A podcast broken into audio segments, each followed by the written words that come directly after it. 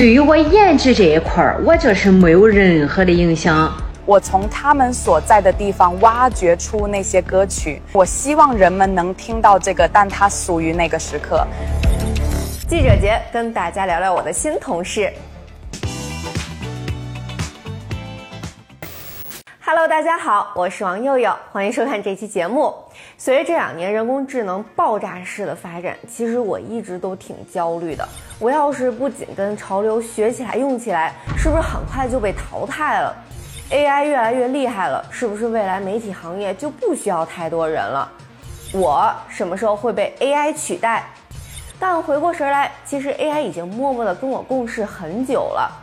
按照我平时写一篇报道的工作顺序来看啊，无论做什么采访、什么选题，我都得先搜集资料，做相关的背景调查。今年我常用的一个 AI 工具是微软跟 OpenAI 合作推出的新一代 AI 驱动搜索引擎 New Bing。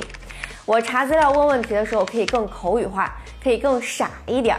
就当是在问人，他有的时候确实可以很快帮我得到更符合我想要的信息和资料，但跟其他搜索引擎比起来，它更需要训练和适应。对我来说病的搜索结果有时候特别离谱，倒是会给我一些新的灵感，虽然帮我头脑风暴一下，但如何优化搜索的问题、关键字，筛选出来更有用的资料，目前还是要靠人脑。基于 ChatGPT 技术的生成模型，暂时还不能一键生成搞定完美的搜索报告。其实我回想一下，这几年做记者，快速的在线上线下搜索信息，迅速总结提炼出最有效的信息，是一个蛮有用的能力。如果在采访前想了解一下采访对象呢，我会用 Crystal Knows 这个谷歌插件。如果能在领英上找到采访对象，点开它的页面，这里我拿我自己的页面演示一下。插件就会根据页面的信息生成一个个性分析报告，告诉你这个人的性格特点、沟通风格偏好，以及你跟他沟通的时候应该注意点什么。这个报告说我喜欢更随意的沟通氛围，喜欢肯定和赞赏，团队合作，创造和谐，讨厌和他人面对面的冲突，压力过大以及死线，还蛮准的，大家可以试试。这个插件可以帮我更好的准备，用什么样的方式跟我要采访的人接触。那采访完之后，无论是中文还是英文，都需要转成文字，方便写稿或者是视频编辑。Otter 大概是我在美国接触的每一个媒体人都会用到的一个逐字稿转录工具。记得我刚上班的时候，傻乎乎的自己戴着耳机听写采访录音，一个一个单词儿抠出来，巨费时间，特别累。后来跟美国同行偷师，知道，哎，可以上传音频，一键生成逐字稿，顿时惊为天人。对于我这种英语非母语的外国人，简直是救了命了，而且真的极大的解放了我的生产力。国内对标的软件有讯飞听写，现在这类软件不仅可以边听边出稿，而且还能提炼出来重点和大纲，真的是不要太好用。但这还只是小意思。最近我在玩的一个工具是谷歌记者工作室推出的一个基于 AI 的海量资料储存分析工具 Pinpoint。Pinpoint 不仅能识别手写字迹或者把音频转成文本，还是一个基于 AI 的储存库。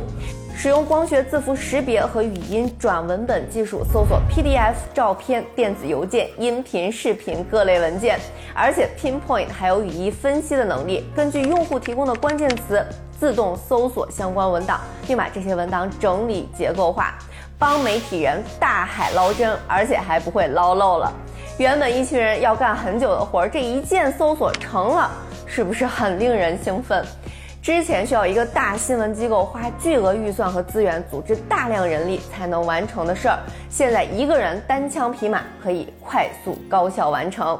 刚分享的这些，我正在尝试或已经深度依赖的 AI 工具，大家看到有哪一个觉得哎有点意思，可以试试，说不定可以让你踏浪而行，至少延缓被 AI 拍死在沙滩上的速度。也欢迎分享你用的顺手的工具。我刚说的这些还都是个人会用到的 AI 小工具，但现在美国大的媒体机构，像是美联社、福布斯，都已经在大规模的使用像是 Wordsmith 这种通过使用模板和规则来生成文本，简单输入数据，选择适当模板和规则，就可以生成符合要求的自然语言文本，一键生成数据新闻报道，不要太容易。路透社还开发出来一款基于 AI 的新闻追踪工具 News Tracer，可以快速跟踪、抓取、分类、分析、汇总新闻事件。还有一款可以根据文字自动生成虚拟主播讲新闻的 AI 工具，感觉新闻播报去人类化指日可待。所以 AI 极大的提高了作为媒体人以及机构的工作效率，奈何这位同事过于给力。随之而来的不只是解放生产力的兴奋，还有降本增效的裁员。光是今年上半年，美国媒体行业就已经裁员一万七千人，创历史新高。最近，《华盛顿邮报》、《洛杉矶时报》、美国公共广播电台这些大媒体都陆续宣布裁员。AI 对媒体行业的冲击当然不止于此，各种 AI 图像识别、美化和编辑工具，不仅帮真新闻提高了可视化效果，也让假新闻越来越像真的了。谣言不只是一张嘴，而是充满了难以验证、无比逼真的细节，跑断腿也很难辟谣。所以，AI 不仅在改变内容生产者的工作方式，更是在不断挑战内容接收者——屏幕前的你们筛选信息的能力。如何接收更真实靠谱的信息，而不只是在无意中出卖了自己的注意力？不知道照现在这种趋势发展下去，未来是否还会有真实的信息？会不会所有的信息都是定制给你的，符合你口味的？每个人都生活在自己的信息茧房，已经开始的乱纪元会不会更乱？你说呢？这期就聊到这儿了，拜拜。